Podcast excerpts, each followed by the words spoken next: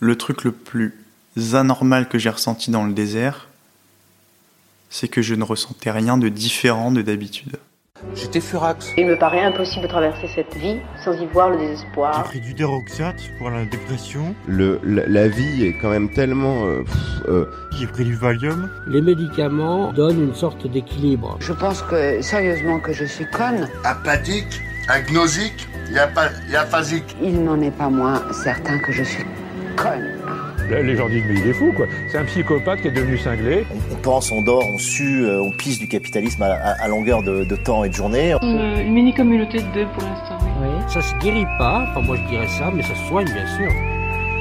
Bienvenue dans Les Garde-Fous, une émission qui part à la recherche de la folie d'aujourd'hui, en rencontrant des fous ordinaires et extraordinaires, et qui est écoutée aussi par toi, qui peut-être est fou, à ta manière.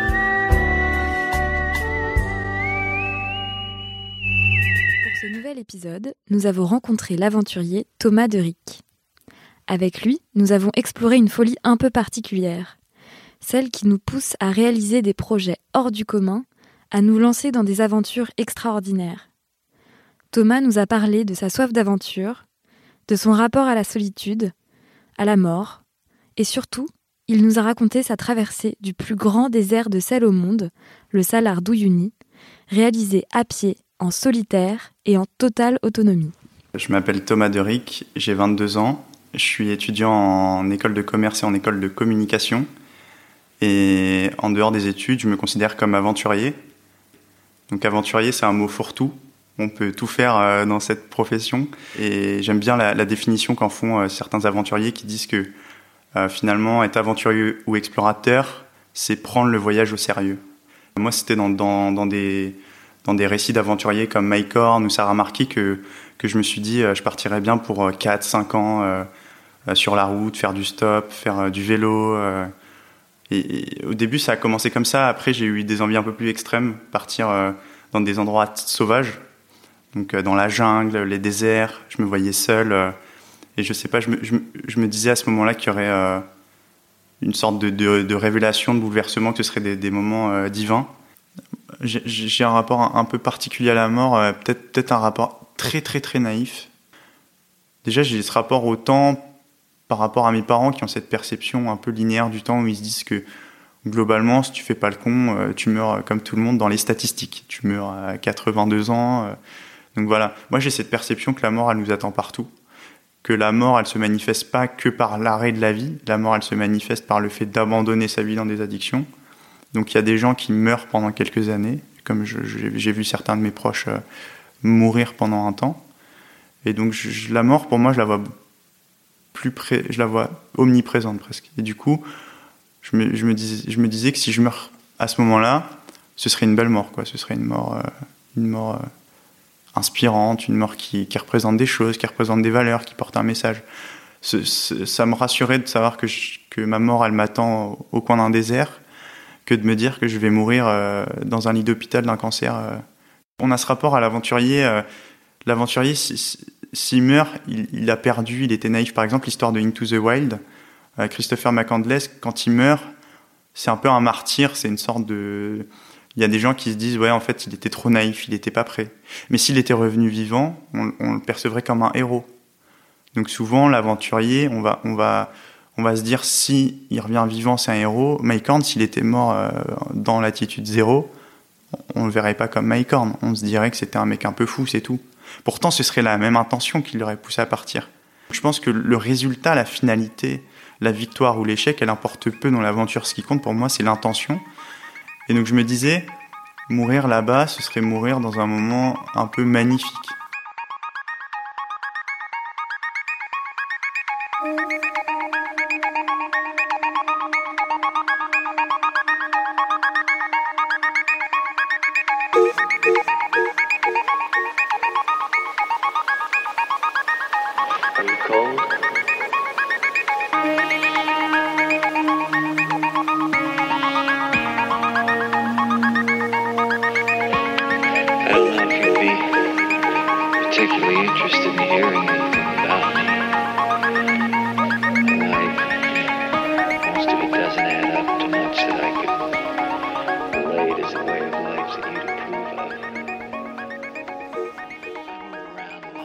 5 ans à Tokyo de mes 11 à, mes 16 ans. Donc j'ai fait tout mon collège, en fait, de ma sixième à ma fin seconde. Et, euh, et, là, ça a vraiment opéré quelque chose de fort parce que j'ai découvert un peu un autre monde. Donc ça, a fait un, grand bouleversement, ces, ces cinq années d'expatriation. Et ensuite, euh, au retour de Tokyo, ça a été euh, plus compliqué. Alors, pour pas, pas entrer trop dans, les détails et, et, pas dévoiler la vie, la vie personnelle de chacun, mais, mais je dirais que globalement, il y, a eu, des problèmes d'addiction euh, dans, ma famille. Euh, ch chacun en fait a essayé de gérer ce, retour et ce vide, euh, enfin essayer de s'abandonner pendant pendant quelques temps. Voilà, ils se sont tous un peu abandonnés, comme si on essayait de faire passer le temps, comme si d'un seul coup un jour on allait repartir à Tokyo ou ailleurs, et on a mis peut-être 3, 4 ans, 5 ans à, à comprendre qu'en fait ça y est on était revenu et, qu'il n'y aurait pas de lendemain, il n'y aurait pas de, retour, il n'y aurait pas de deuxième volet d'expatriation on, on, voulait pas se stabiliser en fait. Donc on était dans une sorte de latence tous. Je pense que mes amis pendant cette période, ça a été les livres, vraiment, parce que j'allais au lycée et on, me harcelait. Et en, ensuite à la maison, euh, je voyais du coup des, un peu des, des actes, des, des, addictions, des abandons. Et du coup, finalement, j'avais un peu de, j'avais de l'emprise sur rien, ni sur le lycée, ni sur ma vie euh, d'étudiant, ni sur ma vie familiale j'avais l'impression qu'il y avait une sorte d'abandon de tous les côtés de ma vie. Et finalement, le seul espace qui me restait, c'était, c'était, euh, les livres et euh, ma pensée. Ma pensée, c'était très puissant. Euh, j'arrivais à, à, passer des mois entiers juste en, en imaginant ce que je vivrais un jour, les aventures, le, les grands départs. Je me disais qu'il y avait des, des choses très très grandes à vivre.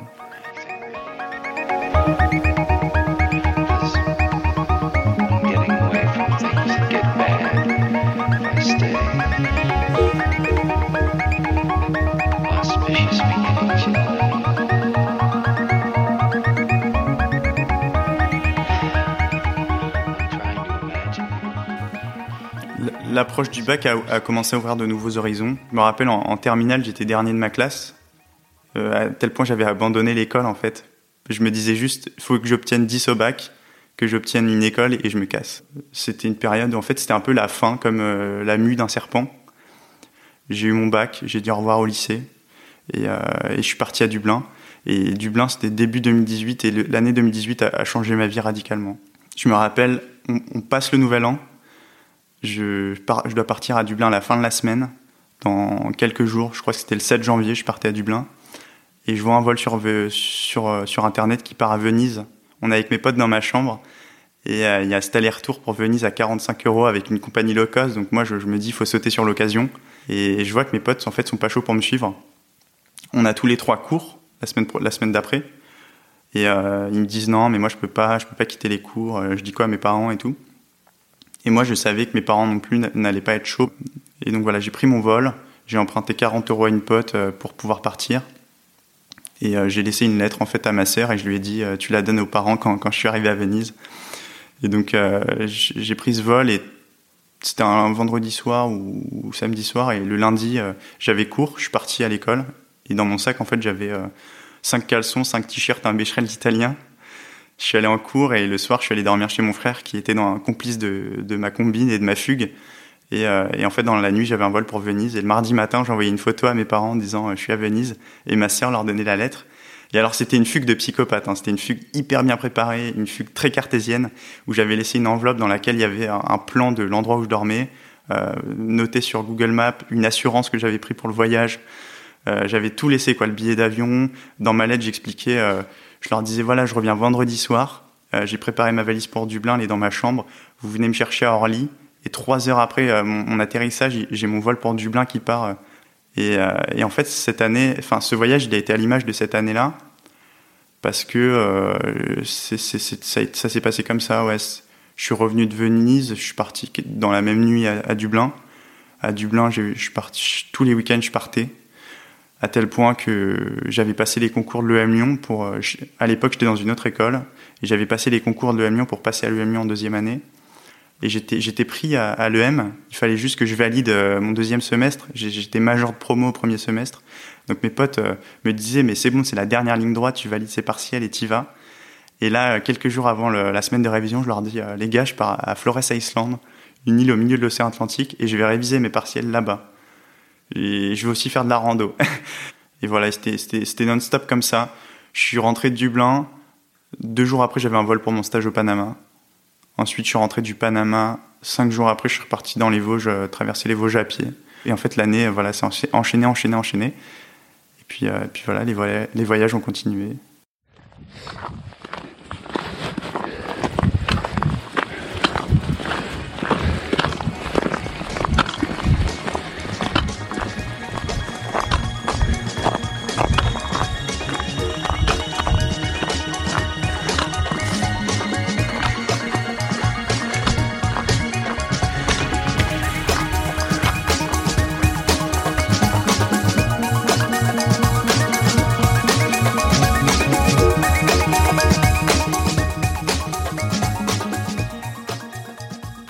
J'avance dans, ces voyages et plus je me convainc que je suis à ma place. Et en fait, à chaque fois dans ces aventures, je me sens libéré, je me sens bien, je me sens différent euh, et je me sens plus éteint en fait dans la vie sédentaire quotidienne. Et donc ces voyages, ils, me poussent à une, décision un peu radicale. Et il y a un endroit qui m'a toujours fait rêver, c'est euh, c'est le Salar d'Uyuni. Et là, la décision radicale qui arrive, c'est un, un moment où je me dis euh, pour- pourquoi pas le traverser à pied euh, en solitaire, sans moyen de communication, en portant mon eau et ma nourriture. Et, euh, pourquoi pas le faire finalement euh, Au début, il y a- toujours cette voix rationnelle qui nous dit non, c'est impossible, et qui nous explique pourquoi c'est impossible. Et ensuite, il y a une autre voix qui dit ouais, mais en fait, tout, enfin, ce rêve que tu portes depuis des années, pourquoi ce serait pas accessible pour toi aussi? Je contacte Louis-Philippe Lonc, un, un explorateur belge qui a qui a traversé le salaire de Uni en autonomie euh, il y a quelques années. Il a je crois qu'il a fait une tentative en 2014 qui a échoué, une deuxième tentative en 2016 qui a réussi. Et, euh, et on rentre en contact et je me rappelle, il me dit une phrase assez marquante. Il me dit n'y allez pas sans moyen de communication car si vous vous évanouissez sur le salar, on ne retrouvera jamais votre corps. Il me dit texto cette phrase par mail et je me dis ok quelqu'un qui a de l'expérience qui l'a fait me dit ça, euh, c'est un avertissement à prendre au sérieux. Et, j'ai un pote qui, euh, étudie, euh, qui vient d'être diplômé euh, de STAPS et qui est coach, coach sportif. Du coup, je me dis, je vais m'en remettre à lui pour avoir un avis aussi intelligent. Et je lui explique un peu c'est quoi mon programme, qu'est- qu'est-ce que je compte transporter, le nombre de calories que je vais prendre pour me, nourrir chaque jour, le nombre de kilomètres que je compte faire. Et il me dit, c'est simple, vu que tu es assez sec, tu pas tellement de réserves graisseuses, tu vas vite rentrer dans une atrophie, tes muscles, enfin, ton corps va devoir l'épuiser dans tes muscles pour se nourrir, et, euh, tu vas vite euh, ne plus réussir à transporter ton sac et à te déplacer. Donc il me dit, euh, et je me souviens, la, la conversation se solde comme ça, il me dit, bon, on a vu ensemble que c'était impossible, ça fait deux heures qu'on en parle, maintenant passons à autre chose. Et il me l'a dit, je sais que c'était pas méchant, mais en fait, je, je sais que, je, je pense qu'il m'a regardé un peu comme quelqu'un qui a le syndrome de Peter Pan. Et, ça, ça fait encore plus mal que quelqu'un qui essaie de démonter vos rêves de manière méchante. Pour moi, je, je voyais pas ça comme des rêves de gosse. Pour moi, c'était une réalité. Du coup, j'ai décidé de, d'en parler à, cinq personnes. Et euh, je me suis dit, il faut quand même que je mette une, personne de ma famille au courant où il m'arrive quelque chose. Et j'ai pas envie qu'on me, qu'on, qu'on, me materne et qu'on, m'explique ce qui est possible ou non. J'ai envie de me tracer mon chemin. Et je sens que cette décision, c'est, c'est un peu la, c'est, c'est, c'est la décision de, ultime pour moi, c'est mon, mon émancipation ultime. Et ça, ce sera vraiment l'étape qui, pour moi, me, me, conf- me confortera définitivement dans le fait qu'il y a quelque chose qui m'attend dans le monde de l'aventure et que je peux faire des choses euh, qui paraissent peut-être impossibles aux autres, mais qui, comme le sont dans ma tête, euh, le deviennent en fait. On a, je pense qu'on les, humains, on a cette force de, rendre possible des choses euh, assez folles en fait. Quand on est un peu obsédé, y a des trucs assez fous qui se passent. Voilà, je pense que ça, a été la plus grande décision euh, de ma vie. De la marche à pied à présent, euh, euh, non pas du running, mais de la marche à pied avec Thomas Déric qui a réalisé son rêve. Cet été, ce jeune inimontain de 20 ans a traversé en totale autonomie pendant 6 jours le Salar d'Uyuni, le plus grand désert de sel du monde, c'est en Bolivie. Il a filmé son aventure avec d'une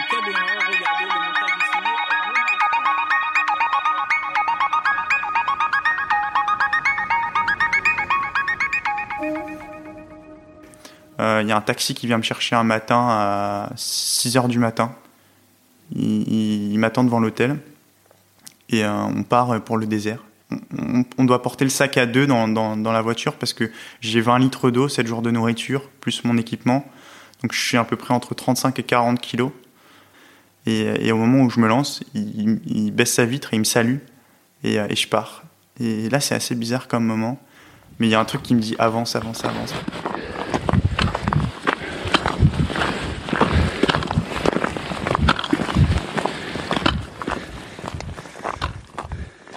Et là, j'ai le soleil qui se lève sur le salar. Et c'est un moment. Euh, c'est un moment assez fort, ouais. Je me dis, euh, j'ai l'impression d'entrer pendant, pendant une semaine de ma vie, j'entre dans, dans, un roman d'aventure, dans, dans, dans, une aventure euh, qui me fait rêver.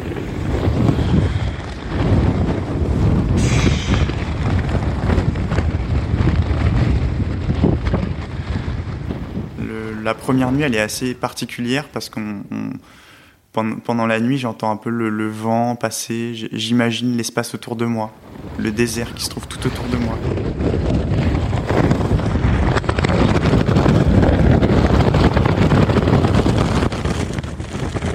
Et, euh, ouais, c'est assez fort le, désert. C'est une expérience assez forte, assez marquante, où déjà on a une sorte d'énorme responsabilité, parce qu'il y, a une solitude, un silence absolu dans le désert. Donc on se dit que tout ce qu'on fait, en fait, on doit le faire par soi-même, qu'on va assumer les conséquences de ses actes seul. Surtout que j'ai pas de moyens de communication, donc je suis sans possibilité d'appeler des secours en cas de problème. Du coup, euh, le fait d'enlever ce plan B, cette, possibilité de rapatriement, ça impute une sorte de, responsabilité absolue. Et du coup, l'aventure prend un autre tournant. Où on, on se dit que c'est la réussite ou, euh, ou la réussite, quoi. Voilà, il n'y a, pas d'autre euh, alternative possible. Ah putain Ah Ah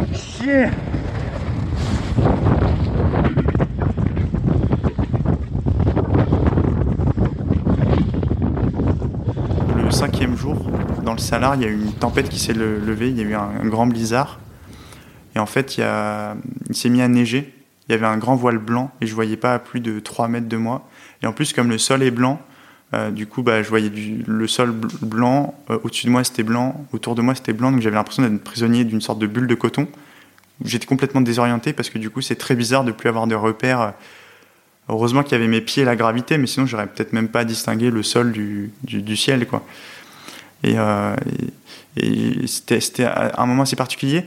Et du coup, je me repérais à la boussole pour suivre mon cap vu que je voyais rien. Et j'avançais à la boussole et toutes les cinq minutes, je la, regardais. Et en fait, je me disais, bon, je dois aller au, nord-ouest. Et, euh, et, au bout de cinq minutes, je regardais la boussole et en fait, je partais dans la direction opposée. Et c'était assez troublant de me dire, mais je marche tout droit depuis tout à l'heure et je suis en train de partir vers le sud. Comment c'est possible?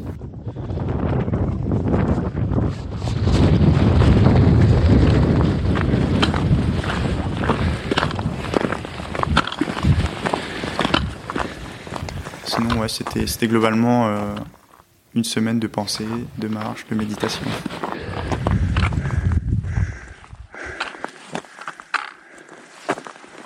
Donc là, c'est vraiment un moment dans ma vie où je suis seul, tout seul, et où je dois tout assumer.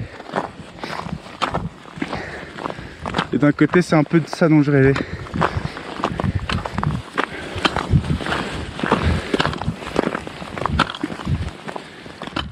Le truc le plus anormal que j'ai ressenti dans le désert, c'est que je ne ressentais rien de différent de d'habitude. Ça, pour moi, c'était le truc le plus fort parce que du coup, je me suis rendu compte qu'en fait, je ressentais la même chose au milieu d'un désert que chez moi, dans ma maison, qu'avec mon groupe de potes, que partout.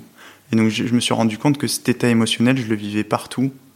Et se rendre compte qu'en fait, on, est dans, on ressent la même chose au milieu d'un vide absolu qu'avec euh, les gens les plus intimes autour de nous, bah, ça m'a fait me rendre compte qu'il y a une sorte de vide absolu dans ma vie émotionnelle en fait. Et en fait, c'est terrifiant de se rendre compte de ça.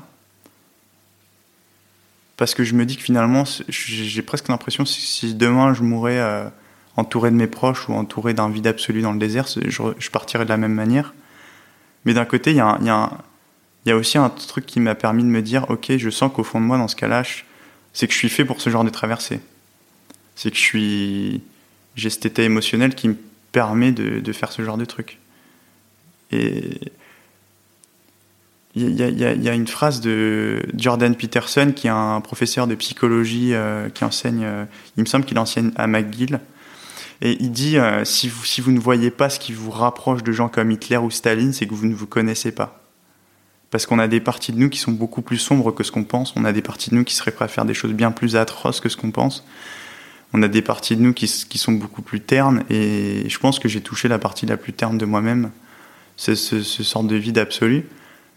Donc euh, c'est une fragilité, pas une faiblesse, mais une fragilité. Mais en même temps, c'est une force. C'est ce qui permet de... parce qu'aujourd'hui, quand, je pense à d'autres traversées, d'autres déserts, déjà, il y a cette traversée dans le Salardo Uni qui me permet d'envisager ce que je vivrais, mais il y a aussi ma vie quotidienne qui me permet de savoir ce qui m'attend. Parce que je ressens presque la même chose au quotidien. Et, euh, même, je dirais que dans le désert, j'avais... Euh, je me sentais même peut-être mieux c'est dur, hein. je pense que ça doit être dur pour des, proches euh, d'entendre ça, mais je me sentais peut-être même mieux parce qu'il y a une sorte de, contemplation, de beauté absolue de, qui, qui, qui était là et, et j'avais l'impression d'être en train de marcher sur... Euh, le, destin, c'est une sorte de, longue ligne euh, qu'on sait pas trop euh, définir, dessiner. Il y a quelques moments, on regarde en arrière, on se dit là, à ce moment-là, j'étais peut-être sur ma, en quelque sorte mon, mon chemin, mon destin. Il y a d'autres moments, on ne sait pas évaluer si on était dessus ou pas. On devait être assez proche, un peu loin. Bah, là, c'était une semaine où j'avais l'impression de vraiment euh, voir mon destin sous mes pieds à chaque moment. Chaque kilomètre, c'était mon destin, quoi. Donc voilà, c'est assez grisant aussi de, de sentir qu'on est vraiment aligné euh, avec ses valeurs, avec, euh, avec ses, enfin, ses rêves, avec euh, son destin, que tout est aligné, quoi, qu'on, qu'on, qu'on doit être là, qu'il n'y a, qu a rien d'autre de mieux qui nous attend à ce moment-là de notre vie.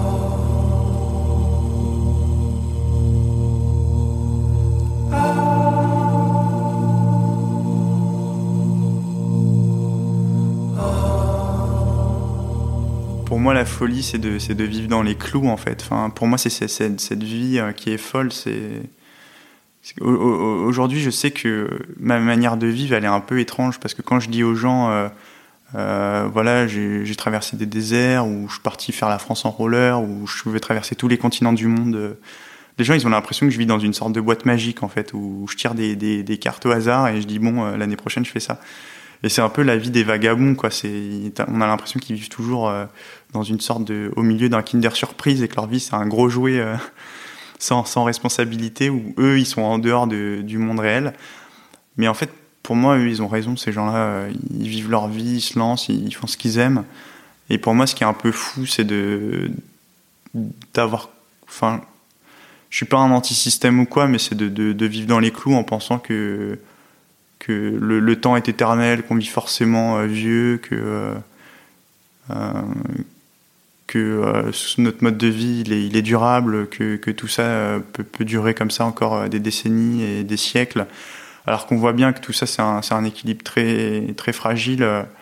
Donc voilà, pour moi c'est ça la folie, c'est cette naïveté en fait, de, croire que tout perdurera pour toujours. Il euh, y a All the Pretty Girls de Kaleo, euh, qui pour moi, euh, en fait, c'est vraiment la musique que j'ai envie d'écouter à fond dans une voiture en, faisant des milliers de kilomètres en disant viens on allume le contact, on se barre en Mongolie via la voiture en traversant l'Europe, le Pakistan, l'Inde et la Chine. Et enfin pour moi cette musique elle me donne envie de me barrer, d'avaler la route.